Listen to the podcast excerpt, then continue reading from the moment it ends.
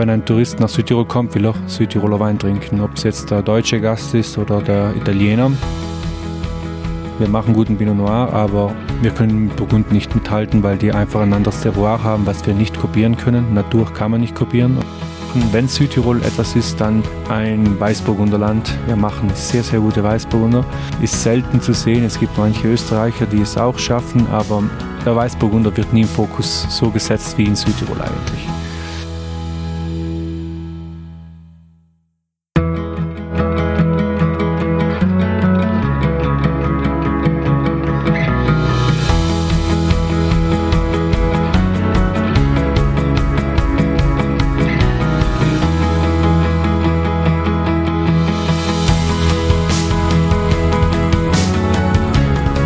Herzlich willkommen zum Winzer Talk.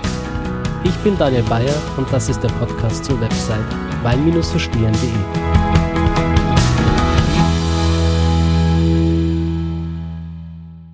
Herzlich willkommen zu einer neuen Folge des Winzer Talks. Ja, in der letzten Folge war ich ja noch in Österreich, in Tirol, im äh, 5-Sterne-Stockresort und habe mich da mit einem wunderbaren Winzer aus der Südsteiermark unterhalten dürfen. Heute unterhalte ich mich mit einem Hotelier und zwar mit einem frisch gebackenen Hotelier, mit dem Daniel. Servus Daniel. Servus Daniel. Ich sage gerade frisch gebacken. Ähm, vielleicht holst du uns mal kurz ab zu deiner Person. Wie ist das Ganze entstanden? Wer bist du?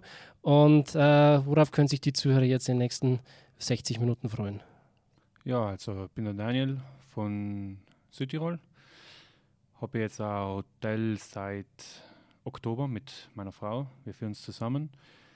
Komme eigentlich seit kurzem eigentlich habe ein, ein, einige Saisonen in der Gastronomie gearbeitet, hat mir sehr getaugt, habe ein Sommelier gemacht und habe dann beschlossen, mit der Frau ein Hotel aufzumachen, wo man enogastronomisch eigentlich stark punkten soll mit einem niedrigen Budget. Also die Leute geben nicht das Geld aus für ein Fünf-Sterne-Haus, kriegen aber mehr oder weniger von der Küche selber und von der Weinkarte versuchen wir selber zu geben. Mhm. Du hast gerade gesagt, du hast eine Ausbildung zum Sommelier gemacht. Welche ja. Stationen hast du da durchlaufen? ich war in München in der European Wine Education. Haben das gemacht nebenbei eigentlich, weil mich Wein immer fasziniert hat. Ich komme eigentlich aus der Krankenpflege und weil die Frau eben vom Grönertal ist, sie kommt aus einer Familie, wo sie sehr viel mit dem Tourismus arbeiten habe ich dann beschlossen, da noch von München wieder nach Südtirol zurückzukommen und in die Gastronomie wieder einzukommen. Bist du aber gebürtiger Südtiroler oder? Aus Meran, ja. Aus Meran direkt. Was ähm, eine Umstellung dann zurück in, oder beziehungsweise nach München zu gehen von den Menschen, von der Mentalität? Na, eigentlich Bayern ist ähnlich wie Südtirol eigentlich, habe mich ganz wohl gefühlt. Wo wunderschön, als für Junge finde ich eigentlich es top, nach München zu gehen, bietet sehr viel mehr als wie logisch in Südtirol. Aber irgendwann führen die die Wurzeln auch wieder zurück und dann ist man wieder nach Südtirol gelandet. Hm. Was, was war dein größtes Learning auf deiner Ausbildung zum Sommelier? Also, wir haben zwei Lehrer gehabt. Einen der ähm, Vestri, Andrea, der ist Italiener, eigentlich von Prato, von der Toskana.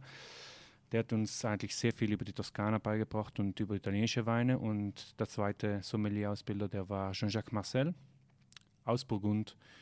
Und da hat mich eigentlich französische Weine fasziniert. Bin dann nach Südtirol wieder zurückgekommen, bin dann in der Sommelierie eigentlich eingerutscht, habe ein äh, Vier-Sterne-S-Hotel als Sommelier angefangen. War aber natürlich wie 90 Prozent in Südtirol, dass man nur Südtiroler Weine verkauft. Dann bleibt man irgendwie stehen. Die Sommelier-Ausbildung haben immer wieder gesagt, mach das nicht, geh weiter, geh in die neue Welt, geh nach Frankreich, Deutschland, Österreich habe dann einen Top-Sommelier kennengelernt in einem Fünf-Sterne-Haus, wo ich dann später gearbeitet habe, den Benjamin, der ein, ich will nicht sagen ein Profi, aber der kennt sich in Burgund sehr gut aus und der hat mich in der Burgund-Welt nochmal tiefer reingebracht, bis ich dann gesagt habe, so jetzt müssen wir was Gescheites machen. Top-Weißweine sind um für Burgund und Rieslinge und da spezialisieren wir uns und danach gehen wir in die neue Welt und das Thema ist zum Schluss noch geworden, die ganze Welt, also Weine über die ganze Welt zu verkaufen. Natürlich ist Südtirol spielt auch eine wichtige Rolle, weil wir trotzdem in Südtirol sein. Wir wollen unsere Weine auch gut repräsentieren und alles. Aber ab einer gewissen Preisklasse bin ich der Meinung, kann man in gewisse Gebiete ausweichen und die geben dir trotzdem eine bessere Qualität, weil es einfach deren Gebiet ist eigentlich. Mhm. Du hast jetzt schon verschiedene Themen angesprochen, auf die ich dann auf jeden Fall nochmal eingehen möchte und auch ein Thema, ähm, das ich heute spät ähm, sehr stark in den Fokus rücken möchte, ist ähm, mal zu definieren und, und auch herauszustellen, was überhaupt einen Top-Wein oder einen Kultwein ausmacht, weil es gibt in dieser Weinwelt Weine und es gibt Weine. Und wir genau. sprechen heute mal über die Weine. Genau, so viel dazu. Und das werden wir auf jeden Fall später nochmal genau besprechen. Bevor wir das aber tun, möchte ich jetzt nochmal auf dich, deine Idee und äh, dieses Hotel hier zu sprechen kommen. Ähm, du hast dir natürlich eine bombastische Zeit ausgesucht, um das Ganze hier jetzt äh, aufzumachen. Ähm, in der Corona-Zeit, in diesem äh, Wahnsinn, den wir gerade durchleben, hast du da keine Angst oder Bedenken, dass der Schuss trotzdem irgendwie nach hinten losgehen könnte, wenn die Regierung beschließt, ähm, Italien wieder dicht zu machen? Ja, natürlich. Das war unser erstes Bedenken eigentlich. Ist eigentlich schon besser gegangen. Wir wollten eigentlich schon letztes Jahr machen, da haben wir gesagt, wir warten lieber noch ein Jahr, dann ist Corona gekommen. Da sind wir schon mal davon gekommen. Eigentlich haben wir uns gedacht, es ist jetzt vorbei, aber jeden Winter ist wieder die gleiche Story. Deshalb hoffen wir schon, dass der mal alles stabil bleibt. Es ist ein Risiko, aber wir haben einfach gesagt, wir müssen jetzt irgendwann einmal anfangen. Wir können nicht weiter warten. Die Konkurrenz schläft da nicht und wenn man mal anfangen möchte, dann brauchen wir einfach mal all die Zeit, bis wir reinkommen und denke mal, dass so jede, jedes Jahr, was wir verschieben, ist ein Jahr vergangen, wo wir auch eine neue Investition machen können. Deswegen fangen wir jetzt gleich an. Wir haben ein super Team gefunden. Das gute Personal in der Küche habe ich mir nicht entgehen lassen will. Und deswegen haben wir gesagt, jetzt machen wir es einfach. Jetzt machen wir es einfach. Jetzt sind wir da. Dezember 2021. Heute ist der erste Tag. Heute ist die Eröffnung. Genau. Heute geht's los. Heute geht's los. Es hat Schwierigkeiten gegeben mit den Lieferengpässen und alles. Leider haben wir jetzt auch nicht die hundertprozentige Weinkarte. Es wird noch einiges nachgeliefert werden, speziell Bordeaux und USA. Ähm, leider mit Champagner, was heuer ist, aber ein Riesenengpass, da haben wir richtig zu kämpfen. Aber irgendwie wird es schon gehen. Wir sind trotzdem ein Drei-Sterne-Haus. Wir werden das Klientel erst aufbauen müssen. Wir haben ein Logo und ich kann mir nicht vorstellen, dass wir in drei Monaten schon das ganze Logo ausgetrunken haben, weil es sind trotzdem hochwertige Weine. Ich wünsche mir's. Aber ich denke, wir werden jetzt die, die Mode noch auskommen und ab April wird nochmal geschaut, Inventar gemacht und wenn wir sehen, dass es läuft, dann wird ein ordentlicher Keller aufgestockt. Genau. Ja, also wie gesagt, heute geht's los. Ähm, ich war gestern schon da. Ich glaube, ich bin sowieso ähm, der, der erste Gast hier sozusagen, oder? Genau, ja. das ist auf jeden Fall eine Riesenehre.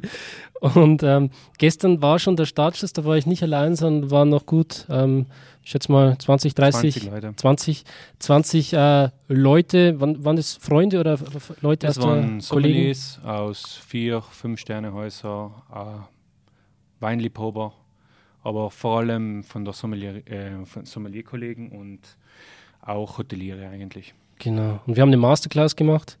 Thema war Around the World. Genau. Bei Instagram hast du mir geschrieben, es sind zwölf Weine. Wurden da mehr? Ist immer so. ich armer Mensch. Aber äh, also ich muss natürlich sagen, das waren Weine, ähm, die in einer anderen Liga gespielt haben. Vielleicht kannst, kannst du uns du kurz mal abholen, was du da für Weine vorgestellt hast. Das wurde ja alles wirklich blind ausgeschenkt. Ähm, auch heute werden wir in diesem Podcast einen Wein blind, blind verkosten, weil das ist meiner Meinung nach auch ähm, die beste Art, um irgendwie dazu zu lernen. Da auf jeden Fall keine Angst haben, dass man sich irgendwie blamiert oder sonst irgendwas, weil da hat man wirklich die Möglichkeit, ohne, ohne irgendwelche Vorurteile, Scheuklappen oder sonst was an die Weine ranzugehen. Und ähm, besonders wenn man das zu zweit macht, dann auch die Chance zu haben, ähm, ja, einen Treffer zu landen oder eben auch nicht und dann lernt man dazu. Genau, aber vielleicht nochmal kurz zu dem Abend gestern. Sag doch mal einfach noch ein paar Sätze dazu. Ja, also unser Schwerpunkt ist eben Weine von ein bisschen überall her. Und wir haben eigentlich jetzt in den letzten Jahren ein paar gute Connections von Mitlieferanten aufgebaut. Wir kaufen auch viele in Bordeaux selber ein und dann kommen wir ab und zu auch zu Raritäten oder sagen wir mal zu älteren Bordeaux. Wir haben auch letztes Mal wieder eine Verkostung gemacht von, von den 40er Jahren aufwärts mit Lafitte, Latour, Mouton und so weiter.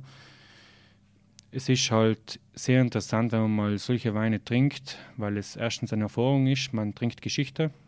Also es sind teilweise Weine, die noch nicht mal der Foto auf der Welt kämen ist. Wenn man bedenkt, es hat den Zweiten Weltkrieg durchgemacht und so weiter und so fort. Es ist schon eine Ehre eigentlich dann ein Stück Geschichte zu trinken. Und der zweite Faktor ist einfach die Langlebigkeit, zum Beispiel bei Bordeaux. Das ist etwas, was man einmal probieren muss, weil man glaubt es nicht. Es gibt normale Weine, wo man sagt, die sind gut. Viele sagen dann auch immer, warum so einen teuren Wein trinken, wenn der mit 30 Euro schon gut ist. Aber wenn man dann mal so Verkostung macht, dann sieht man auch, was ein Spitzenwein ausmacht. Ein 30 Euro Wein wird nie bis zu die 40 Euro noch trinkbar sein. Weltklasse-Weine eben schon. Und das macht von mir sicher unter anderem einen Weltklasse-Wein aus. Mhm. Ja, und ähm, auf das kommen wir auf jeden Fall dann später nochmal tiefer zu sprechen, aber jetzt nochmal auf den Abend gestern. Da war es zum Beispiel so, ich habe am Anfang gedacht, okay, wahrscheinlich werden mich ähm, die ganz großen Namen am meisten flashen. War zum Teil auch so. War Allerdings Teil, ja. für mich, also eher dann in der zweiten Riege, äh, Riege, so ganz vorne für mich mitgespielt, hat ein Wein aus der Schweiz und, Wein, ja. und ein Wein aus, aus dem Libanon. Genau. Also das ist zumindest meine Meinung. Weiß nicht, wie es bei dir ist, welche Favoriten du Ganz deiner Meinung, also Chateau Moussard, der 2000er, der war genial, finde ich.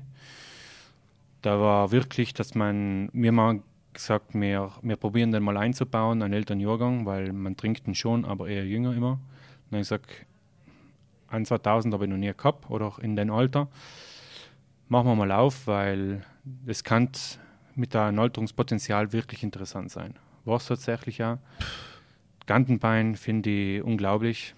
Also der Chardonnay in, in Pinot Noir schon probiert, auch sehr gut, aber der Chardonnay finde ich nochmal ein Stück besser. Und von der Preis-Leistung war Luxemburg von mir aus gesehen auch recht interessant für das, was er Mosel? kostet. Genau, Mosel, Luxemburg-Wein war auch sehr interessant. Was war das nochmal für Weingut? Chateau Paquet. Ja. Und da ist auch, weil wo viele immer sagen, kenne ich nicht, weiß ich gar nicht, dass Luxemburg Weine macht, ist trotzdem Mosel, muss nicht immer Deutschland sein. Natürlich finde ich die Qualität von Spitzenwein in Deutschland auch besser, aber für den Preis war es einfach super, finde ich. Hm. Genau. Lass uns da jetzt mal ein bisschen tiefer einsteigen und wir haben gesagt, es gibt Weine und es gibt Weine und du hast jetzt quasi auch schon so ein bisschen ähm, angedeutet, was so der Unterschied ist, zu sagen, ähm, zwischen diesen zwei Kategorien. Also ich muss auch für mich persönlich sagen, ich trinke die meiste Zeit, auch wenn ich blogge, schon eher Weine, wo ich sage, okay, da ist bei 30, 40 Euro Schluss. So, das sind die Weine, die ich am meisten ähm, auch auf Instagram vorstelle oder auf meinem, auf meinem Blog, auf meinem Podcast, weil ich natürlich selbst auch jetzt nicht dieses Riesenbudget habe, dass ich sage, ich kann jeden Tag irgendwie Burgunder aufmachen oder Bordeaux. So, jetzt war es das letzte Woche so, möchte ich kurz eine kleine Anekdote erzählen. Ich war ja im, im Stockresort und äh, da war zum Beispiel auch René Pöckel mit dabei, äh, ein unglaublicher Winzer aus äh, Österreich, der zum Beispiel den teuersten Wein Österreichs macht, ähm, diesen Mysterium. Und ich, ich kam zufälligerweise in den Genuss diesen, dieses Weins. Äh, war natürlich zu jung der Wein, aber wir haben ihm eine Nacht äh, Luft gegeben, sodass er sich entfalten konnte. Ähm, und, und was man dann ins Glas bekommt, also das ist einfach nicht mehr von dieser Welt. Ähm, der René Pöckel, der arbeitet ja mit, hauptsächlich mit Zweigelt. Niemand weiß, was in diesem Mysterium drin ist. Das Geheimnis, quasi das Rezept ist absolut geheim und der wird nur in absoluten Spitzenjahrgängen produziert. Aber auch wer die anderen Weine von René Pöckel kennt, weiß, ähm, dass das, was man da ins Glas bekommt, schwerlich für Zweigelt zu halten ist, weil es einfach so dicht, so konzentriert, so strukturiert und kräftig ist, ähm, dass man denkt, man hat, keine Ahnung, irgendein Spitzen schwer jetzt dann einen Vergleich für eine Rebsorte aufzumachen, auf jeden Fall etwas mit wesentlich mehr Struktur, weil eben auch das Tannin nicht von dieser Welt ist. Und er hat gesagt, eben nur auf seinen roten Eisenböden bildet sich dieses Tannin so stark aus und auch äh, in dieser Qualität. Dementsprechend gibt es da so einen Unterschied. Dann hatte ich letzte Woche oder vor zwei Wochen auch die Möglichkeit und die Chance, meinen ersten Romani Conti zu trinken. Ich habe den Wein blind ins Glas bekommen. Ich habe übrigens auch den Pöckelwein blind ins Glas bekommen. Alle, die ich da verkostet habe, habe ich blind ins Glas bekommen und ich bin sofort vom Glauben abgefallen, als ich den ersten Schluck genommen habe. Also ich wusste vorher nicht, was ich ins Glas bekomme. Es hätte auch irgendein 6-Euro-Wein sein können. Und bei dem Burgunder wusste ich nicht, was es ist. Ich äh, habe sowas noch nie in meinem Leben vorher getrunken. Ich, äh, wenn mir jemand gesagt hätte, das ist Pinot Noir, hätte ich es nicht geglaubt, weil einfach auch trotzdem so viel Tannin vorhanden war. So viel Struktur, so viel Kraft und der Wein von der Aromatik her äh, auch unglaublich war. War auch ein bisschen zu jung, aber, aber was soll's. Wir hatten noch ein paar Bordeaux, wir hatten 90er Wachau, Riesling, Smaragd, wirklich tolle, tolle Weine. Und ja, da hast du wahrscheinlich in deinem Leben schon wesentlich mehr getrunken und wesentlich mehr Erfahrung als ich gesammelt. Ja, also in, überhaupt in den letzten Jahren, da haben wir angefangen mit die Masterclass zu machen da in Grün. Wir haben eine kleine Gruppe aufgebaut, die richtige Weinliebhaber sind und auch mal sagen, komm, wir teilen uns das Geld einfach. Wir schauen, ob wir die auf einen Schnäppchenpreis kriegen und danach schmeißen wir das Geld zusammen und machen mal ein geiles Tasting. So hat es angefangen. Wir haben es dann auch Saslong Wine Nights genannt. Einfach nur eine Nacht treffen wir uns und dann lassen wir es richtig krachen. Und ja, so ist es zur Liebe gekommen eigentlich. Da verliebt man sich. Und dann haben wir gesagt, da hören wir nicht auf, da machen wir weiter. Und dann hast du Bordeaux, Burgunder, die besten Weine der Welt. Ja, wir, machen, wir haben ein Tasting gemacht, wo in einem Taste einmal war die Masterclass Frankreich mit moderiert von Eros de Boni, das ist ein Südtiroler. Der hat einen, einmal einen Wettbewerb gewonnen als bester Sommelier der Welt 2018. Er hat das moderiert. Und dann haben wir eben auch Chateau Mouton, Lafitte, Embryon, Petrus, Romane Conti, alles in einen oben richtig krachen gelassen. Und dann haben wir halt von Romane Conti haben wir später nochmal in Montrachet getrunken, Richebourg, Saint-Vivant. La Romanée fehlt noch, wird hoffentlich mal kommen. Aber ansonsten ja, haben wir eigentlich von den Top Bordeaux und Burgund schon jede Menge getrunken jetzt. Du bist ja da im fünfstelligen Bereich unterwegs für so einen Wein. Ja, wie macht man das als Normalsterblicher zu sagen, okay, ich möchte jetzt mal ähm, diese Welt der, der sehr, sehr guten, hervorragenden Weine, die es sonst so gibt, verlassen und wirklich in diese, in diese Spitzenklasse aufsteigen? Wie, wie schaffe ich das? Ist das überhaupt notwendig, um Wein wirklich zu verstehen? Na, ich finde, man muss trotzdem vorher ähm, die Basics haben, um einen Wein zu verstehen. Wegen, man soll schon anfangen, normale Weine zu trinken und so weiter, aber wenn man dann einmal High-Class-Level Top-Weine trinkt, dann versteht man erst, was einen richtig guten Wein ausmacht. Und es ist wirklich so, wenn man, das versteht sogar alleine, wenn man mal einen richtig Top-Wein trinkt, die können zwar den Preis nicht nachvollziehen, weil sie sagen, das ist trotzdem Wein. Für einen Liebhaber und einen Sommelier und so weiter ist der Preis dann ist so nicht immer gerechtfertigt, aber man versteht es irgendwie und es ist dann auch eine Ehre, so einen Wein zu trinken. Natürlich mit der normalen Wein, es, sind, es gibt trotzdem immer gute Weine, wo man sagt, man kann trotzdem mit 30, 40 Euro trinken. Das sind auch nicht Weine für alle Tage. Das streitet man sicher nicht da. Aber wenn, wenn man mal richtig Weltklasse-Weine getrunken hat, es ist, es ist was anderes. Also für mich ist zwischen einem guten Wein und einem Weltklasse-Wein auch die Emotionen in dem Spiel sein. Also für mich kommen da Emotionen, wo ich noch wirklich sage, was macht denn der Wein aus mir? Da ist wirklich, da strahlt man Hormone aus, Glück ohne Ende. Und das sogar bei einem Laien, der vielleicht nicht einmal weiß, was das für ein Wein ist. Deswegen, ein, gut, ein guter Wein, der ist einfach eine Perfektion. Da versteht man dann auch, was die Arbeit dahinter ist, die Leidenschaft von Weinberg bis zum Keller und so weiter und so fort. Und macht natürlich preislich was aus. Auf jeden Fall. Kannst du da noch mehr Punkte nennen, wo du sagst, das macht für dich einen absoluten Top-Wein aus? Wo der Unterschied ist jetzt, sagen wir mal, zu einem sehr, sehr guten, normalen Wein? Ja, von mir erstmal, wie gesagt, die Emotionen, die Lagerfähigkeit. Die Lagerfähigkeit ist sicher auch ein ganz wichtiges Thema. Logisch natürlich halben Rebsorten machen auch viel aus, weil Burgund kann man jetzt nicht bis zu die 40er Jahre trinken, kann man, aber auch die Qualität wird nicht so stabil sein wie Bordeaux. Bordeaux ist einfach gemacht für die Ewigkeit, langlebig. Wenn man älteres trinken will, soll man auf Bordeaux gehen. Wenn man jüngere Sachen trinken will, jetzt unter jung verstehe ich jetzt nicht zwei, drei Jahre, aber 20, 30 Jahre, dann kann man sicher bei Burgund bleiben.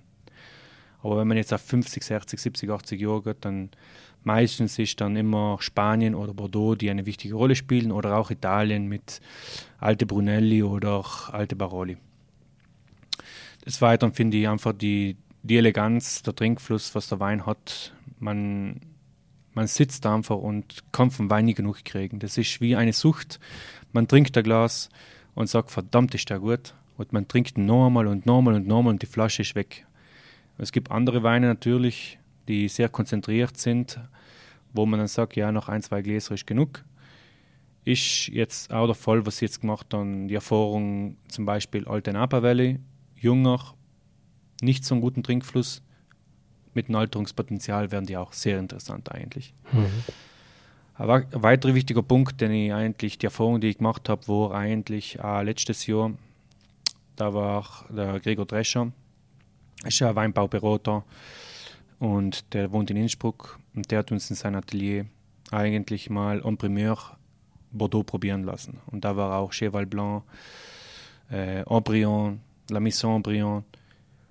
Und da habe ich die Erfahrung gemacht, obwohl es en Primeur ist, sind Fassproben, die zu uns gekommen sind, die macht man auf, die trinkt man und man sagt, ist das ein geiler Stoff. und das macht es auch von mir sich einer Weltklasse Wein aus. Der ist meistens schon von Beginn an super. Also der wird immer besser mit dem Alter, sicher, der wird sich stabilisieren und so weiter. Aber wenn man jetzt in eine Kellerei geht, dann ist meistens immer so, dass der Kellermeister zu dir sagt, das ist natürlich nur eine Fassprobe, wird noch viel, viel besser. Es ist schwierig, eine Fassprobe zu verstehen. Das ist sehr, sehr oft so. Aber wenn man dann mal etwas Unreifes noch bekommt, sagen wir mal unreif, weil es noch im Fass ist, weil es noch nicht fertig gelagert ist und so weiter, und das von einem Weltklasse-Wein probiert, dann sagt man, dann haust du dich schon um, wo du sagst, das, das kann ich jetzt schon trinken. Mhm. Da brauche ich nicht nur ein paar Jahre warten, das ist jetzt schon perfekt. Und das macht für mich aus sich nah ein Weltklasse-Wein aus. Mhm. Also auch die Fähigkeit, erstens mal sein, sein Potenzial schon in, in frühester Jugend zu zeigen und genau. da quasi auch schon von diesem Korsett, das man eben hat, also Alkohol, Säure, Balance, Eleganz, dass das schon mal da ist. Ganz genau. Genau, aber dann auch im Laufe der Zeit, im Laufe der Jahre eben auch die Entwicklung zu sehen und auch ähm, in den Genuss dieser Tetsia-Aromen zu kommen. Genau, speziell bei Bordeaux. Genau. Und das macht es macht es einfach einzigartig. Es ist, wie gesagt, ein normaler Wein, den kannst du noch 30 Jahre, ich sage nicht wegschütten, aber es macht jetzt keine große Freude. Man sagt ja, man kann es nur trinken. Und bei Weltklasse-Weine ist dann natürlich immer wow. Es, es gibt halt ein Leben vor diesen Weltklasse-Weinen und nach diesen Weltklasse-Weinen. Genau. Und dasselbe ist eben auch, was ich schade finde, dass ganz viele Kellereien, natürlich will jede Kellerei seine eigenen Produkte pushen. Und dann kommt ein super neuer Wein raus von einer Kellerei, 60, 70 Euro, sage ich mal. Und dann wird immer ein Weltklasse-Wein daneben gestellt und eine Blindverkostung gemacht. Tatsächlich gewinnt ab und zu der 70 Euro Wein. Aber man muss halt auch verstehen, die Leute arbeiten trotzdem mit ein, zwei Manipulationen, finde ich. Der eine 70-Euro-Wein ist vielleicht den, vom Kellermeister so küvettiert worden, dass er schon perfekt zum Trinken ist. Und meistens die, die Top-Weine, die nehmen, es kommt, dass es vom Weinberg kommt und es braucht einfach manchmal auch, bis es auch sehr, sehr geil wird. Es, sind, es gibt einige Weine, die, die brauchen es wirklich. Und dann finde ich schon, dass man sagt, ja, schau, der, der 500-Euro-Wein, der kann nicht mithalten, aber dann muss man sagen, ja, probier es in zehn Jahren wieder hm. und du wirst sehen, wie sich das Blatt wendet. Genau, also man braucht auf jeden Fall Geduld, einen dicken Geldbeutel ja. oder eben auch gute Freunde, die einem helfen oder entsprechend die Sachen dann äh, äh, mit einem gemeinsam kaufen. Ähm, Wein kaufen ist auch nicht gleich Wein kaufen, also man kann natürlich so eine Flasche im Internet irgendwie kaufen, äh, würdest du dazu raten? Oder? Nein. Also man weiß nicht, wie es gelagert ist, man weiß nicht, ob es eine Fälschung ist. Ich denke mir, es gibt ja einen Grund, wenn, wenn wir jetzt zum Beispiel bei Sanya ähm, etwas kaufen, das ist der Generalimporteur, sagen wir mal, von diesen Luxusweine wie Romani Conti, Petrus und so weiter, da bekommt man meistens auch ein Blatt, wo man unterschreiben muss, dass man es zu einem gewissen Preis verkaufen muss auf der Karte, dass man es nicht weiterverkaufen darf und theoretisch muss man eigentlich auch so einen Luxuswein, wie auch gestern, die Flasche kaputt machen. Normalerweise. Machen natürlich nicht alle. Und man sieht auch das Resultat, wenn du jetzt zum Beispiel auf Ebay La Romane, äh, La Romane de la Romane Conti die, die leere Flasche verkaufen willst. Verkaufswert 1000 Euro. Die leere Flasche. Was? Ja. Echt? Und das gibt einen Grund. Es wird dann jemand sicher was fälschen möchten und aus 1000 Euro wird man 18.000 machen. Das wusste ich gar nicht. Also, dass die Flaschen da gehandelt werden, die leeren. Ja, die leeren Flaschen. Wenn du auf eBay reingehst, Petrus Romane Conti, das wird gehandelt und das fängt schon mit den San Vivan an, wo man dann für 200 Euro dann schon die, die leere Flasche verkaufen kann. Und es geht auf bis 1000 Euro mit La Romane Conti, äh, La Romanie de la Romane Conti. Und natürlich, wenn man die Kapsel dazu gibt und den Korken, ist es noch mehr wert. Und das ist natürlich. Ist das, ist das nicht verboten, oder? Das ist verboten. Aber natürlich, das zeigt schon einmal, dass die Interesse da war, dass einige Leute 1000 Euro wirklich ausgeben für eine leere Flasche, für einen Korken, um natürlich wieder abzufüllen. Und ich sage mal, dann stellen sie es für 5.000, 6.000 Euro in Auktion für eBay rein. Der eine denkt sich, ja, ein Schnäppchen gemacht, die haben jetzt Romani Conti gekauft für 6.000 statt 18.000 La Romani. Aber man weiß halt nie, was drin ist. Und ich glaube, wer mal den Film angeschaut hat, die Dokumentation von Rudi Kanioan, das wäre der, der hat sich ja genannt, der um, ähm, Dr. Conti. Das war ja der Asiate, der massenweise Burgund gefälscht hat. Und es gibt seit die 70er, 80er Jahren massenweise Burgund, wegen erst recht alte Burgunder nie kaufen. Es gibt nur zu viele Fälschungen, seit Rudi Kanioan alles gefälscht hat und wenn man jetzt schon die neuen Jahrgänge kauft, ist es ein bisschen safer als wie die alten, aber trotzdem will ich es nie raten. Hm. Das ist, äh, ja, das ist natürlich die Gefahr an der ganzen Geschichte. Ich glaube, so Leute, die natürlich auch einen extrem wertvollen Weinkeller zu Hause haben, äh, wo wirklich äh, ja, teilweise Hunderttausende von Euro drin liegen, die haben natürlich auch andere Sorgen. Also ähm, die wollen natürlich dann auch eher im Geheimen bleiben und das nicht an die große Glocke hängen. Ja, klar. Also jemand, der wirklich Ahnung von Wein hat und viel, viel, viel Geld und für das Ganze, der schaut dann eher, dass er sich zurückhält, oder? Ich glaube auch jemand, der sich so gut auskennt mit Weine und wirklich Wert legt, solche Weine zu kaufen, der ist ein, dann auch ein Weinliebhaber oder der versteht was von Weine. Und ich glaube, der sucht sich dann schon andere Connections, dass er direkt zu einem Importeur kommt und die Weine sicher kaufen kann oder zu einer Negociation, wo man weiß, die sind wenigstens gut gelagert und so weiter und nicht einfach in, in, auf Ebay irgendetwas kaufen. Also es war ja auch, ich war bei Biondi Santi zum Beispiel, das ist einer der berühmtesten Brunello-Hersteller in Italien. Die haben jetzt neues Marketing und so weiter. Wurde auch aufgekauft von Biber Heizig. Und das Marketing, was sie jetzt gestartet haben, finde ich sehr, sehr sinnvoll. Es ist einfach so, dass der Brunello von Biondi Santi einige Jahre braucht zu reifen, bis er trinkbar ist. es sind zu viele Tannine, es ist eines von der alten Schule noch, großes Holz, liegen lassen und das sind dann stärk starke Gerbstoffe, es ist nicht wie eine Fabrik, was alles abflacht und gleich trinkbar ist. Das braucht einfach Zeit. Da muss man, das, da kauft man sich auch einen 500, 600 Euro Wein, aber man muss mal 20 Jahre liegen lassen, bis man ihn richtig genießen kann. Das Problem war dann früher nur 20 Jahre auf dem Regal, Sonne scheint drauf, das war in der Küche, Hitze, dann steigen die Temperaturen, senken, der Wein war kaputt. Und das war ein großer Image-Schaden, weil nach 20 Jahren haben die Leute dann haben die Sante Reserve getrunken, da haben gesagt, das ist das Geld nicht wert. Mhm. Damit so ein Image nicht zustande kommt, hat jetzt Björn Santi eine Rückholaktion gestartet. Jeder, der einen alten Björn Santi hat, kann ihn zurückschicken und man bekommt kostenlos denselben Jahrgang frisch vom Keller, perfekt gelagert und den soll man dann probieren. Und das ist einfach nur, um Image wieder aufzubessern. Wirkt Björn Santi, der Name wächst wieder, weil es war einfach einige Jahre wieder vergessen. Es, es ist eigentlich der Betrieb, der den Brunello-Klon erfunden hat, eigentlich der Vater von Montalcino und leider in Vergessenheit geraten, aber jetzt steigt das Image langsam wieder und es wird dann wieder aufwärts kommen. Hm. Interessant. Ja, das, das liebe ich eben auch so in diesem Gespräch mit dir, weil ähm, du eben auch die Erfahrung hast.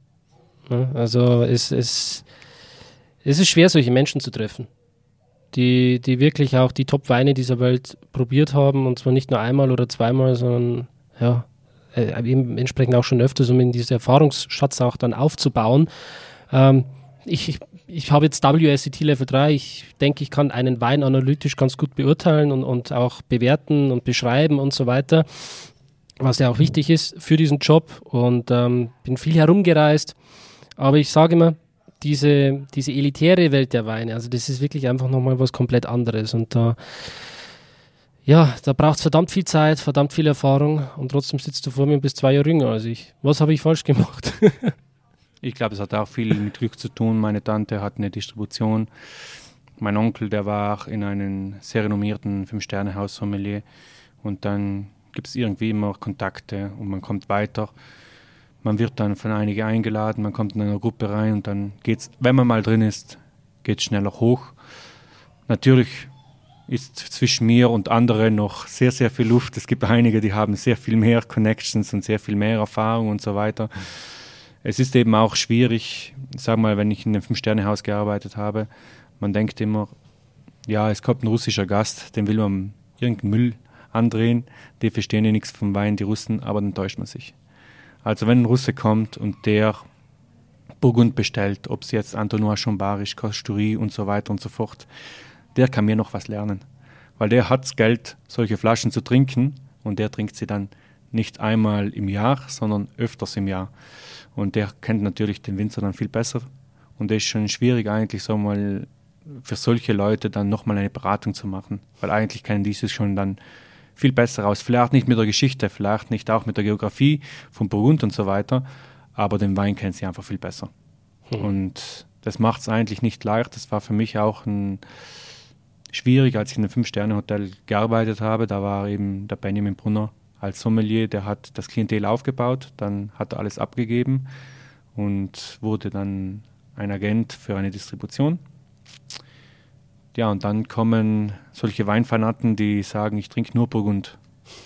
Und dann war es für mich auch schwierig, irgendwie eine Beratung zu sein, aber zum Glück kann man dann immer wieder probieren, probieren, probieren, dann bei den Verkostungen wieder dabei zu sein. Dann letztes Mal Seminare kann man machen. Bei mir in, vor einem Monat ungefähr war Frank Kemmer hier, der Master Sommelier. Der hat uns auch Burgund nochmal näher gebracht und alles genau erklärt. Super Präsentation, muss ich sagen. Ein absoluter Profi im Bereich Burgund. Und da lernt man eigentlich schon viel. Da lernt man echt viel. Ich muss sagen, ich habe Winzer noch mal kennengelernt, wo du sagst, wow, neue Rockstars, junge, die sagen, ich mache was Geiles draus. Ob es jetzt Chablis ist oder auch in Macon natürlich, Côte Nuit, Côte Bon ist immer so ein Thema. Es ist wie Barolo oder andere Top-Weinbaugebiete, ist alles schon verkauft und man, wenn man was kaufen will, dann braucht man sehr, sehr viel Geld. Und da kommt ein junger Winzer nicht dran, dann weicht man halt in einer anderen Region daneben aus aber schafft man trotzdem eigentlich sehr, sehr geile Weine zu machen. Wir haben jetzt vorhin schon mal angesprochen, so mein, mein Favorit zum Beispiel aus dem Master-Tasting gestern war es aus Libanon. Ähm, du scheust jetzt auch nicht davor zurück, irgendwie auch mal äh, zu schauen, was in anderen Ländern los ist, wie sich diese Weinbauregionen dort machen. Äh, welche Weinbauregionen siehst du da jetzt auch in den nächsten Jahren vielleicht äh, vorne, wo du sagst, da könnte wirklich was passieren? Also schwer zu beurteilen, aber ich denke, auch wenn ich sage, leider, China. Es ist einfach ein Riesenland, die haben klimatisch alles, was Europa bieten kann, weil sie einfach auch viel größer sind. Irgendwo haben sie ein, ein ähnliches Klima, ähnliche Böden und so weiter und so fort. Und man sieht schon in Bordeaux, die kaufen nicht nur das Chateau, sie kaufen auch den Winzer, sie kaufen den Önologen. Sie nehmen eigentlich jahrhundertelanges Know-how von Frankreich mit nach China. Und das kann natürlich irgendwann zu einem Problem werden. Eigentlich ist das ja, was Frankreich ausmacht, jahrhundertelange im Kloster rumexperimentiert, bis man etwas Geiles draus macht. Dieses Know-how wurde von Jahr zu Jahr weitergegeben und dann natürlich kommt ein chinesischer Investor, der sagt, ich gebe einige Milliarden und dafür möchte ich dasselbe Produkt bei mir zu Hause haben. Und das kann leider den Markt ein bisschen zerstören, was ich auch gesehen habe in den letzten Jahren, muss ich sagen, ist, ich will nicht sagen boykottiert worden, Bordeaux, aber es ist weniger getrunken worden. Die Leute gehen jetzt trotzdem auf Burgund, wenn man Burgund bildlich anschaut. Es ist jetzt nicht in Bordeaux, wenn man in einen Top-Chateau geht, dann ist nicht mal mehr ein Franzose hinterm Desk, der dich empfängt. Es werden dann andere Nationalitäten sein und dann gibt es eine englische Führung und das geht in einen Viertelstundentakt. Wenn man Burgund geht, ist noch die Zeit stehen geblieben. Da kommt auch ein Winzer, der Top-Weine verkauft zu 300, 400 Euro. Der kommt dann im Schlafrock und empfangt dich und sagt, nein, keine Chance, ich habe auch keine Zeit jetzt hier, ich mache das nicht für die Touristen. Und man sieht richtig bäuerlich alles noch. Man muss auch Connections haben, um in Burgund reinzukommen für eine Führung. Es ist nicht, dass man sich in online meldet wie en Briand, Briand. Da geht man, La Mission Briand schreibt man an, kann ich eine Kellerführung haben? Ja, kein Problem, in dem Tag, in der Zeit. Burgund geht es nicht. Wenn du nicht die Connection hast, dann der Bauer hat auch nicht Zeit, er sagt, er muss zum Weinberg und so weiter und so fort. Deshalb, es ist authentischer, finde ich, Burgund. Das hat die Eleganz immer noch und man weiß, es ist jetzt typisch Frankreich noch, es ist, die stehen auf deren Produkten immer noch und es wird auch immer Burgund bleiben, es wird nicht verkauft werden und das macht für mich Burgund nochmal interessanter. Was sagst du zu Pinot Noirs aus Kalifornien? Können die da mithalten? Ich finde, es wird einige Überraschungen geben in den nächsten Jahren, weil ich selbst ähm, einige probiert habe, blind, wo ich gesagt habe, nein, niemals USA, weil man verbindet immer noch USA, geladene, kräftige Weine, wenig Säure und so weiter. Und man sagt, die haben, können auch keine Eleganz haben. Ich habe einen jungen Winzer kennengelernt, sehr, sehr jung. Richtig ein kleiner Rockstar, finde ich, der, der Amat Dominik wohnt in Deutschland, gebürtiger Deutscher, hat einige Weinberge in Sonoma. Und ich muss sagen, den Pinot Noir, den ich bekommen habe, für den Preis-Leistung habe ich gesagt, geiles Zeug, muss ich auf der Karte raufmachen. Und es gibt immer wieder aus USA Produkte, wo ich sage, die kommen auch auf die Eleganz hin. Natürlich fehlt noch die Eleganz von Frankreich. Man wird man hat trotzdem nicht diese Finesse, man hat nicht die Säure, aber man geht, man startet in diese Richtung. Es ist nicht mehr, mehr wuchtig, wuchtig. Jetzt gehen sie auch ein bisschen in der Philosophie, je weniger, desto mehr. Deshalb, man kann sich überraschen lassen. Ich glaube, von USA wird noch einiges Gutes kommen. Mhm. Ja, jetzt bin ich mal gespannt, was wir im Glas haben.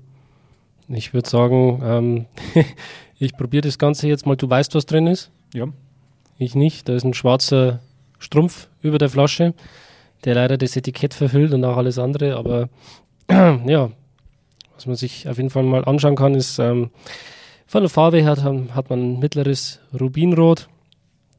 Jetzt keine außergewöhnliche Farbe, nichts, was darauf hindeuten würde, dass der Wein speziell ähm, gereift wäre oder, oder dass es ein, ein Pinot Noir ist, auch nicht, dann wäre er viel, viel blasser. Aber es kann natürlich trotzdem sein, man weiß es nicht in dieser Welt. Dementsprechend, ja, ähm, nehme ich euch jetzt mal mit, wie ich das Ganze hier angehe, wie ich den Wein verkoste. Und nehme mal den ersten ja, Zug durch die Nase. Also keinen Schluck durch die Nase. auch wenn man manche Weine gern durch die Nase trinken würde. Kennst du bestimmt auch. Ja. Würzig. Würzige Nase. Äh, eine Röstaromatik auch mit dabei. Ja. Meine erste Intention, das erste, was gekommen ist, war Kaffee.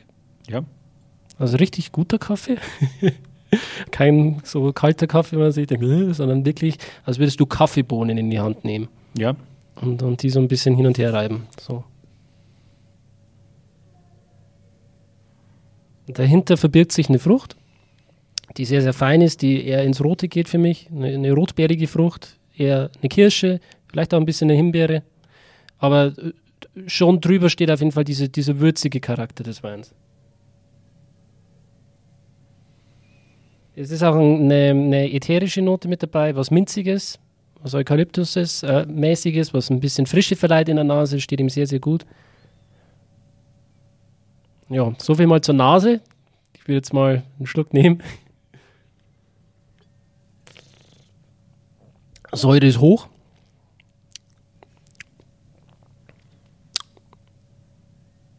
Tannin würde ich sagen gering. Trinkfluss, yes. Ja, sehr gut. Abgang bombastisch, also sehr, sehr lang. Ähm, ich habe am Anfang gesagt, es ist kein Pinot Noir wegen der Farbe. Aber ich, es spricht eigentlich alles dafür, dass es einer ist. Es ist ein Pinot Noir. Juhu! ja, sehr schön. Ähm, also ich möchte jetzt auch nochmal an allen, die jetzt hier zuhören, die, die ähm, Angst nehmen, sich irgendwie zu blamieren, wenn man große Weine probiert. Ja, ich bin jetzt da vorgegangen, ganz normal, wie beim WSET auch. Ich habe versucht, die Aromen zu beschreiben. Ähm, ich habe versucht zu beschreiben, was am Gaumen passiert. Und wenn man dann verschiedene Parameter hat und äh, die dann zufälligerweise auch noch stimmen, dann kann man sich ein Bild im Kopf machen, was es sein könnte. Ganz genau. Im Endeffekt immer noch ein Ausschlussverfahren auch vorgehen. Man schaut sich die Farbe an.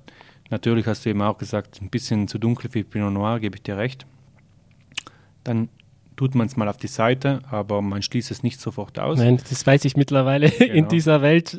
Weil dann kommt, deutet es doch auf Pinot Noir hin und dann holt man es zurück und revidiert wieder alles, aber ja, das ist ein Pinot Noir. Genau. Stimmst du mir zu in den Dingen, die ich ja, gesagt habe? Absolut. Ich finde auch, der hat einen schönen Zug am Ende, eben wie du gesagt hast, mit dem Trinkfluss.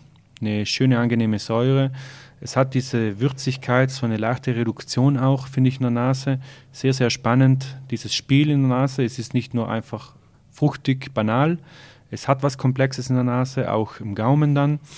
Und lang anhaltend, das ist wunderschön bei diesem Wein. Das ist aber jetzt jung, also in jung. Anführungszeichen. Ja.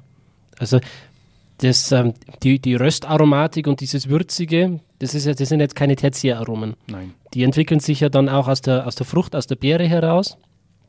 Ja. Mm, jetzt kann man das natürlich weiterspinnen und schätzen, welcher Jahrgang das ist und so weiter. Ich gehe jetzt das Spiel noch ein bisschen mit. Und ähm, sage jetzt mal, wir sind ähm, in 2008. Nein, schon jünger. Okay definitiv jünger. Zwei, oh, 2019. Äh, das, äh, und den hast du frisch aufgemacht, ohne Luft zu geben? Frisch aufgemacht, ohne Luft zu geben, ja. Na, das sind wir wieder bei dem Thema, wo du gesagt hast, dass die Weine auch in ihrer Jugend dann schon zeigen. Ein guter Wein, ja. Was sie können. Er, dass er schon bereit ist, ja. Genau. Also da, da ist jetzt alles harmonisch. Da ist alles harmonisch. Eben, das war eine Überraschung, eben eines, ein neues Produkt, was ich zugeschickt bekommen habe, um zu beurteilen, wie der Wein ist. Wir haben es dann auch Südtirol hier jetzt für, als, als Mandat habe ich es dann einen Kumpel weitergegeben. Es ist auch der Bordeaux-Keller, die sind ja auch spezialisiert mehr auf Bordeaux, aber natürlich auch deren Motto ist, wir verkaufen hier alles außer Südtirol. Hat einen anderen Hintergrund, weil einfach nur, die sind aus äh, St. Michael in Neppern Wer dort in Südtirol schon mal war, weiß, es kommen sehr viele Kellereien dort in der Nähe vor und es ist dann auch schwierig, immer mit den Preisen mitzuhalten. Es ist ein, einfach nur ein Kampf, wer günstiger wird in einer Weinbar. Und dann haben sie gesagt, sie lassen sich nicht mit Dumping Price irgendwie runterdrücken, nur weil es heißt, der Nachbar ist günstiger. Und dann haben sie gesagt, sie machen einen eigenen Markt. Und das Thema ist alles außer Südtirol. Läuft sehr gut. Alles junge, engagierte Jungs dabei und ein Mädel seit neuestem und die machen eigentlich ihren Job sau gut, sehr gut besucht und die trinken eigentlich auch Weltklasse Weine, muss ich schon sagen. Haben Bordeaux auch sehr, sehr gute Connections, wo sie auch mit älteren Jahrgängen zurückkommen. Glasweiß lassen sie das raus und sie haben jetzt das Mandat von Italien bekommen. Die Distribution eben Bordeaux-Keller liefert ihr das jetzt. Mhm. Und äh, was genau haben wir jetzt mit Glas? Welcher Wein ist das? Ich muss eben ein bisschen schmunzeln, als du gesagt hast, wie ist es denn mit USA? Denkst du, die können mithalten? Das ist eben ein Pinot Noir, Sonoma.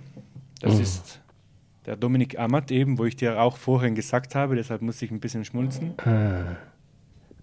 Schönes, schlichtes, elegantes Etikettendesign. Ja, ich finde es auch, äh, er macht straighte Weine, die sind schön, straight und das Design der Flasche ist mit Amat auch so gelungen, finde ich. Schlicht und geradlinig alles.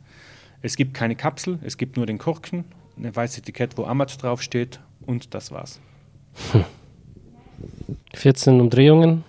Ja, merkt man nicht? Nein, gar nicht. Nochmal einen Schluck. Die, diese Röstaromatik in der Nase gefällt mir sehr gut. Ja,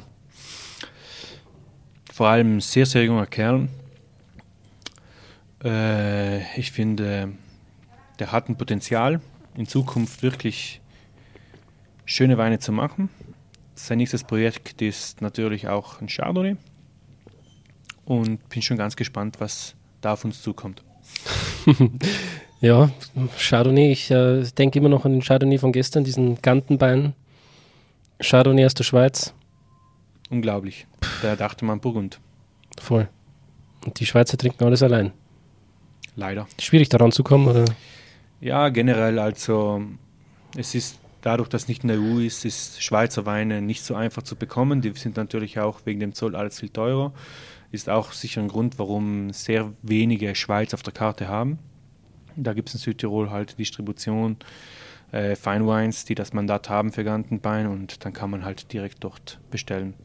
Man muss aber auch sagen, recht viel Auswahl gibt es nicht. Die meisten haben dann, wenn auf der Karte, dann Gantenbein. Mhm. Aber ist einer der Top-Winzer, deshalb ist dann auch okay. Ich bin auch der Meinung, eben, ich will alles haben, aber bis zu einem gewissen Punkt. Ich kann natürlich nicht von Libanon preisgünstiges haben. Wenn jemand dann sagt, ich möchte Australien, Neuseeland, Südafrika und so weiter haben, dann soll es auch etwas sein, was repräsentativ ist.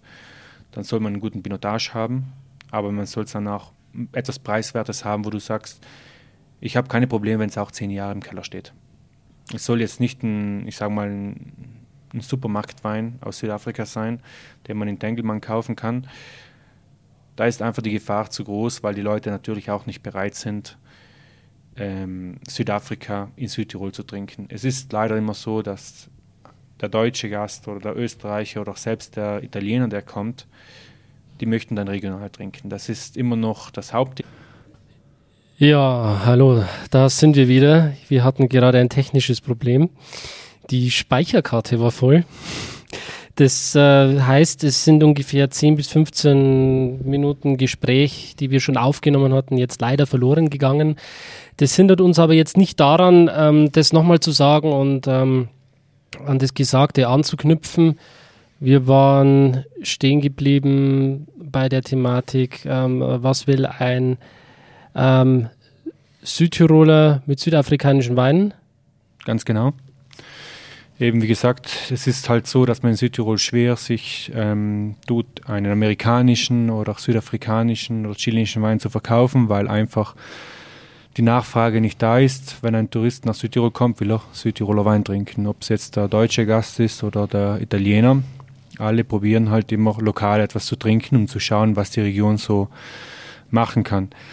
Und ich habe auch gesagt, es ist sehr gut, dass wir auch Südtiroler Weine verkaufen, aber ab einer gewissen Preisklasse finde ich es nicht mehr sinnvoll, wenn man bedenkt, auch dass Kellereien, Pinot Noirs oder Gewürztraminer über 100 oder 200 Euro machen. Da sage ich, gut, Gewürztraminer lass mal weg, da sind wir sicher die Spitzenreiter mit Elsass, aber für Pinot Noir sind wir eigentlich keine Spitzenreiter. Wir machen guten Pinot Noir, aber wir können mit Burgund nicht mithalten, weil die einfach ein anderes Terroir haben, was wir nicht kopieren können. Natur kann man nicht kopieren und deshalb können wir alles Mögliche noch probieren. Es ist auch interessant, wie ich gesagt habe vorhin, dass man immer versucht, sich mit Frankreich zu vergleichen. Ob es jetzt ein Pinot Noir ist, sagt man immer, es ist sehr burgundisch, wenn es einen schmeckt. Wenn es ein guter Sauvignon ist, dann sagt man, es schmeckt fast wie ein Loire oder ein Bordeaux Blend fast wie Bordeaux und so weiter.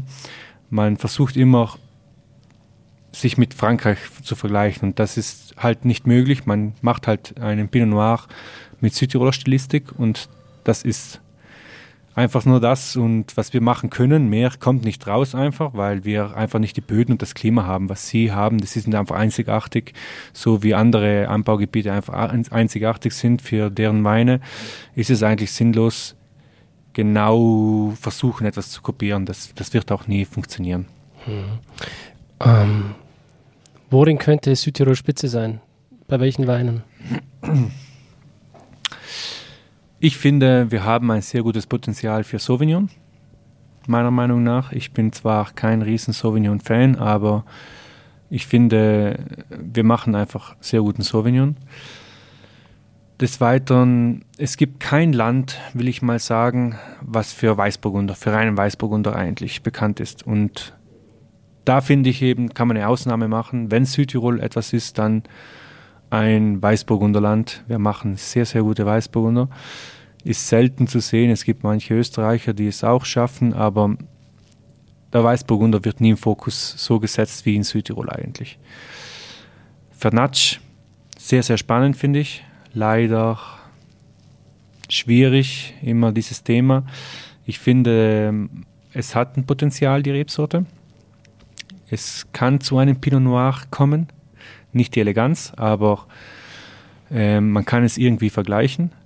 Leider ist es halt so, dass die meisten Südtirol ist mit Genossenschaften eigentlich groß geworden und die Genossenschaften geben einfach viel mehr oder viel weniger das Kilo bei Fernatsch als wie für einen Sauvignon. Und das macht halt leider alles so, dass 50, 60, 80 Jahre alte Reben abgehackt werden, um einen Sauvignon reinzumachen. Und da verlieren wir langsam unsere autochtone Rebsorte.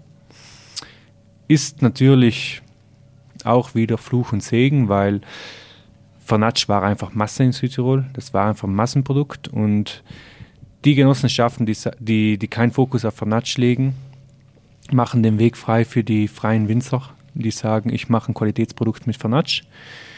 Mich, mir bezahlt keiner das Kilo, ich mache meinen Wein selbst und ich setze den Fokus auf Fernatsch. Und in den letzten Jahren hat man viele Kellereien gesehen, die einen klasse Fernatsch gebracht haben. Das freut mich. Mhm. Ja, Daniel, ich äh, könnte noch stundenlang zuhören und ich glaube, wir können noch sehr lange Podcast aufnehmen. Aber ich sehe, dir brennt ein bisschen unter den Nägeln. Hier trudeln immer mehr Gäste ein, es geht langsam auf abends zu. Ja, genau. Und äh, das Hotel, wie gesagt, macht heute auf und der Laden muss laufen. Deshalb freue ich mich jetzt dann auf jeden Fall ähm, mit dir dann nochmal vielleicht den ein oder anderen Wein zu probieren. Das können wir ohne weiteres machen heute Abend. und ähm, äh, die Nacht nochmal hier im Hotel zu verbringen. Ich kann es auf jeden Fall jedem empfehlen, der sagt, er legt sehr, sehr großen Wert auf gehobene Küche. Ähm, bei den Weinen wirklich auch auf Spitzenqualitäten. Ähm, äh, ich denke, man bekommt auch Weine unterhalb von 2000 Euro bei dir. Natürlich. von 20 Euro aufwärts bis genau. 8000 Euro die Flasche. Also man braucht da keine Angst haben, dass äh, äh man sich das da nicht leisten kann. Und ähm, ja, wenn dich der eine oder andere auf den Podcast anspringt, vielleicht äh, probierst du dann mal mit dem Gläschen, oder? Natürlich. Gerne, gerne einfach noch kommen. ja, ähm, ich wünsche dir auf jeden Fall viel, viel Glück und Erfolg mit diesem Hotel. Ich glaube, es ist ein, ein tolles Konzept. Es ist etwas, was wachsen darf und wachsen kann. Ich wachsen soll. Ja, wachsen soll. Also ich, ich drücke dir auf jeden Fall alle Daumen und auch, dass das jetzt dann äh, ähm, äh, auch ähm, mit den Maßnahmen und so weiter klappt, dass da kein äh, Strich mehr durch die Rechnung gemacht wird. Du hast ja vor unten den äh, Sparbereich jetzt dann oben auch auf, äh, auf die Dachterrasse oder aufs Dach oben zu verlegen. Hast unten gesagt, du hast. Das nächste Projekt, genau. Genau, du hast unten Naturstein gefunden, wo du dann einen Weinkeller draus machst. Auf jeden Fall mit Verkostungsraum, ja. Das, da freue ich mich auf jeden Fall drauf. Und ähm, ansonsten wird hier natürlich noch viel herumgebaut und modernisiert und saniert. Wie gesagt, es ist ein altes Hotel gewesen, hat auch schon eine gewisse Geschichte hier, oder? Ja, es war einst eigentlich eine Schutzhütte, eines der höchstgelegenen in Gröden. Und dann von die 40er Jahre aufwärts immer wieder vergrößert und mittlerweile ist es eine Touristenzone Plan de Gralba geworden, aber einst waren wir die einzigsten hier auf der Höhe. Und man kann Skifahren? Man kann absolut Skifahren. Wir haben vier Aufstiegsanlagen hier im Hotel und Ski-In und Ski-Out also vor der Piste, ja. Man, man geht eigentlich auf die Terrasse und fällt schon automatisch in die, in, in die Skier rein. Genau. Oder in die Piste. Genau. Ist wichtig zu erwähnen, haben wir noch nicht gesagt. Ja, das stimmt. Genau. Also Skifahren, Essen, trinken, gute Gespräche haben, einen Hotelier bzw. Sommelier, der wirklich weiß, wovon er spricht. Ich freue mich aufs Kommen von allen. Jeder, der hier kommt, ist herzlich willkommen. Da können wir uns jeden Abend mal hinsetzen und ein, zwei gute Flaschen aufmachen. Und ja, wir würden uns freuen, wenn wir euch bei, für Gäste hätten, also wenn ihr dabei wärt als Gäste. Wir haben auch einmal die Woche immer eine Verkostung, das habe ich auch vergessen zu erwähnen. Einmal die Woche kommt immer eine Südtiroler Kellerei und wird hier ein Blind Tasting organisieren ab nächster Woche. Ah. Welche kommt dann als nächstes? Also wir arbeiten eher mit kleinen kleine Kellereien wie Nicolas Silek, Quirinus und so weiter und so fort. Wir haben jetzt schon einige Kontakte aufgenommen mit verschiedenen äh, Großvertreibern und da waren die Konditionen, ich kaufe bei dir Südtiroler Weine ein bei der Distribution, aber dafür muss eine Verkostung einmal die Woche rausspringen. Mhm. Und anscheinend klappt es. Ich habe auch mit Kettmeier, die gerade hier waren, die haben auch gesagt, sie werden öfters ein Event machen. Wenn wir einen Themenabend aussuchen, wie rohen Fisch oder so, dann werden wir unten vor der Piste am Eingang einen Stand aufbauen, Sekt rausgeben und Fisch. Perfekt. Apropos Fisch, ich bin ja vegan seit zweieinhalb Jahren. Ich ähm, verbeuge mich vor deinem Koch. Was der da an veganen Gerichten aus dem Hut gezaubert hat, das ist nicht mehr von dieser Welt. Ah, das freut mich. Also so gut. Ich ja, engagiert, jung, 26 Jahre alt der Chef, aber gibt Vollgas. Wie heißt er? Luca Cocco, aus Sardinien. Deshalb die Coloriones. Oh mein Gott. Ich, ich, bin gespannt, was es heute Abend gibt. Und Lass dich überraschen. Genau, ihr könnt mir auf Instagram folgen. Dann seht ihr immer, was gerade los ist bei mir, wo ich mich gerade rumtreibe, welche Weine ich probieren darf. In diesem Sinne wünsche ich euch noch einen schönen Tag und hoffentlich einen guten Weinglas. Ciao. Schön, dass du dabei warst. Wenn dir dieser Podcast gefallen hat, dann bewerte mich auf iTunes. Wenn du Fragen hast oder mehr Informationen zum Thema Wein suchst, dann schau auf meiner Website wein-verstehen.de vorbei. Bis zum nächsten Mal.